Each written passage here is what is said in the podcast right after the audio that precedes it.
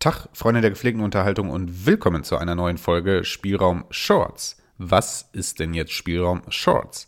Ähm, ich habe es in der letzten Spielraumfolge schon angekündigt. Ähm, dieses Format soll einfach ein kleiner Bonus für euch sein, ähm, in dem ich immer wieder aktuelle Sachen, die ich zuletzt gesehen oder gezockt habe, ähm, ja, etwas zeitnaher und up-to-date quasi euch hier als Kritik zur Verfügung stelle. Denn ähm, ich hatte gemerkt, dass wir, wenn, wenn wir zu viel Zeit zwischen unseren regulären Folgen haben, dass sich bei mir ähm, gerade was, was gesehene und gezockte Sachen so ein bisschen aufstaut und ich dann gar nicht so richtig den Zeit, die Zeit und den Raum habe, das in den, in den regulären Folgen alles vorzustellen, habe ich mir, oder beziehungsweise wir, Tobi und ich, haben uns überlegt, dass wir dafür hier diese Spielraum-Shorts-Reihe einfach mal eröffnen. Da kann ich dann immer jederzeit nach Lust und Laune, wenn ich gerade was gesehen oder gezockt habe, ähm, ja, mit euch besprechen oder für euch besprechen und äh, wenn euch das Ding hier gefallen sollte, dann äh, lasst es mich wissen und schreibt es uns einfach bei den DMs oder sonst wo.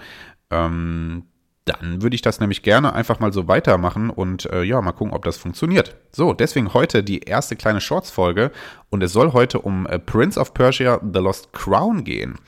Das neue Ubisoft-Spiel der Prince of Persia-Reihe, jetzt im Januar erschienen und ähm, ich bin ehrlich zu euch, ich hatte damals die Ankündigung des Spiels gar nicht so dolle mitbekommen, habe jetzt aber quasi ähm, zu Release ähm, mitbekommen, dass es da sehr, sehr viele skeptische Stimmen gab, ja, als das Ding zum ersten Mal oder das erste Footage davon äh, gezeigt wurde.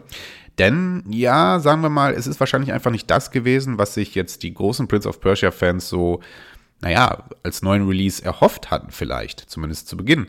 Denn ähm, wir sind diesmal mit diesem Prince of Persia wieder in der 2.5D Side-Scrolling-Ära angekommen.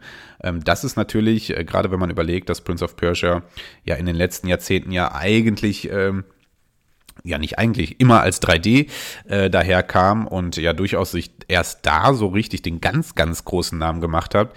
Ähm, wenn man sich überlegt, dass es aber die, die Wurzeln von Prince of Persia aus der 16-Bit-Ära ähm, oder in der 16-Bit-Ära liegen, dann kann man sagen, gut, das ist einfach ein bisschen back to the roots. Ja? Und das kann ja auch funktionieren. Ob es das tut, werde ich euch gleich berichten. Und dann war wohl auch ein Punkt, dass der Hauptcharakter ja den Leuten so am Anfang erstmal so gar nicht zugesagt hatte, ähm, was wahrscheinlich eher mal so an der Optik lag, muss man fairerweise sagen. Gerade was die Frisur angeht, ob das jetzt unbedingt hätte sein müssen, weiß ich nicht. Gerne da einfach mal ein Bild googeln. Hat so eine leichte Hipster äh, anmutige Frisur weiß ich nicht, wirkt so ein bisschen so, als ob man da den, den, ähm, ja, den Vibe der Moderne so ein bisschen einfangen wollte. Ah, kann man sicherlich drüber streiten. Ähm, und was, den, was vielen wohl nicht gefiel, ist, dass wir diesmal nicht einen Prinzen oder den Prinzen äh, als Hauptcharakter spielen, sondern wir spielen Sargon. Ja? Und ähm, ja, das alles zusammen war irgendwo, äh, irgendwo am Anfang wohl dann der Grund dafür, dass das Spiel erstmal gar nicht so gut wegkam. Jetzt ist es aber erschienen ähm, und ich habe es gespielt auf der Switch und vorweg muss ich echt sagen, ich finde, das ist ein sehr, sehr passendes Spiel für die Switch. Ich mag es ja mit der Switch abends einfach nur im Bett zu liegen. Ich benutze die Switch gar nicht so viel am großen Fernseher, sondern viel einfach wirklich als Handhellen für unterwegs oder für abends einfach noch gemütlich im Bettchen. Und ich finde gerade 2D-Side-Scroller eignen sich dafür immer sehr gut. Ich mag da, ich brauche da nicht immer diese ganz, ganz großen, super optischen Bombast-Spiele für die Switch, sondern da eher so etwas kleinere Spiele. Und ich fand dafür ähm, war The Lost Crown jetzt echt ganz gut geeignet. Ja es lief relativ ruckelfrei auf der Switch. Ja. Prince of Persia typisch ist man ja sehr schnell unterwegs und man hüpft sehr viel und ne, dies und das. Ähm, das ist soweit ruckelfrei auf der Switch abgelaufen. Generell kann man das so der Optik schon mal sagen. Das Setting wurde wieder gut eingefangen. Typisches Prince of Persia Setting. Ähm, das sieht wunderbar, äh, sieht wunderbar schön aus. Das Setting ist quasi der Berg Carve. Ähm, und ähm, ja, da huscht man dann auf Tempeln, in Ruinen, so das, das typische Prince of Persia Setting. Sieht aber gut aus, ist grafisch jetzt vielleicht nicht das Nonplusultra, was man heutzutage erwarten kann. Wie gesagt, ich habe es auf der Switch gespielt, nicht auf der PlayStation 5. Äh, vielleicht sieht es da nochmal einen Hauch besser aus, aber ich glaube auch da wurde nicht, äh, ja, nicht die volle Wucht der Konsole ausgenutzt. Ähm, da wäre vielleicht noch ein Schüppchen mehr gegangen, muss man sagen, aber so weit sieht es aber schön aus. Ja, sieht schön aus. Ja, man spielt Sargon und worum geht's? Ja, man rettet den Prinzen. Also man spielt nicht den Prinzen, man rettet ihn diesmal. Somit ist der Prinz also nicht einfach äh, aus dem Spiel verschwunden. Aber man rettet ihn. Der wird nämlich nach einem erfolgreichen, äh, nach einer erfolgreichen Kriegsabwehr durch Sargon und seiner äh, Gruppierung ähm, feiern sie abends und wollen eigentlich nur noch einen kleinen Trunk zu sich nehmen, aber dann wird im Palast der Prinz entführt und ähm, zum Berg Karf gebracht und ja, man spielt Sargon und seine Gruppierung, beziehungsweise man spielt wirklich nur Sargon und huscht mit seiner ähm, Gruppierung halt hinterher und möchte diesen Prinzen retten. Viel mehr möchte ich dazu gar nicht verraten. Das ist jetzt keine revolutionäre Story, ja, da muss man mal ganz ehrlich sagen braucht es aber jetzt für das Spiel, finde ich, auch nicht viel mehr. Vielleicht hätte ich mir hin und wieder mal noch so ein bisschen mehr Twist oder Tiefe gewünscht. Es gibt ähm, es gibt so von der Hauptstory nicht viel mehr zu erzählen. Es gibt aber ähm, wieder sehr viele, ja, so kleine Verstecke und kleine Tafeln und irgendwelche Dokumente, die man findet, wo man sehr viel vor allem über diesen Berg Kaf lesen kann und über dessen Hintergründe. Das vertieft dann nochmal so die bisschen äh, die Story, muss man aber, wie das üblicherweise so ist, Lust drauf haben, das auch wirklich zu lesen. Ja. Sonst bietet die Story jetzt keine Megatiefe irgendwo. Ja, vielleicht wäre auch da ein bisschen mehr gegangen.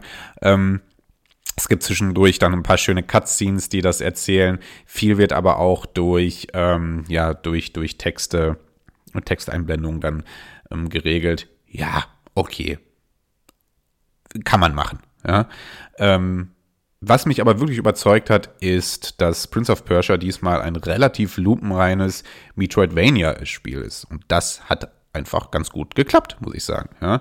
Metroidvania-Spiele, wie gesagt, sind ja meistens in 2D-Sidescrolling-Optik und ähm, ja, man, man hüpft viel, man rennt viel, man springt viel, man hat viele ähm, Hindernisse und, ne, und von links nach rechts an die Wand und ähm, dann aber nochmal mm, ja, Backpacking zurück, ja, ähm, nochmal neue Wege erkunden, wo man vorher nicht hin konnte, weil man nicht die geeignete Fähigkeit hatte und mm, ihr kennt's, ja, also alle Zuschauer, die so ein bisschen im Gaming unterwegs äh, sind, kennen das äh, Metroidvania-Genre und ich bin da nicht der allergrößte Experte drin, ja, ich habe ähm, jetzt nicht hunderte Metroidvania-Spiele gespielt, die ich jetzt irgendwie als Referenz rannehmen könnte.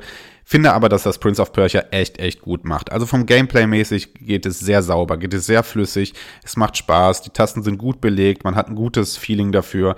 Ähm, die Rätsel und äh, die Sprungpassagen wechseln sich soweit ganz gut ab und es macht einfach Laune. Ist ein kurzweiligeres Spiel. Ich habe jetzt so acht, neun Stunden gebraucht ungefähr aber dafür kurz und knackig und macht das, was es, oder ist das, was es sein will, wirklich gut. Also macht es wirklich gut, ja.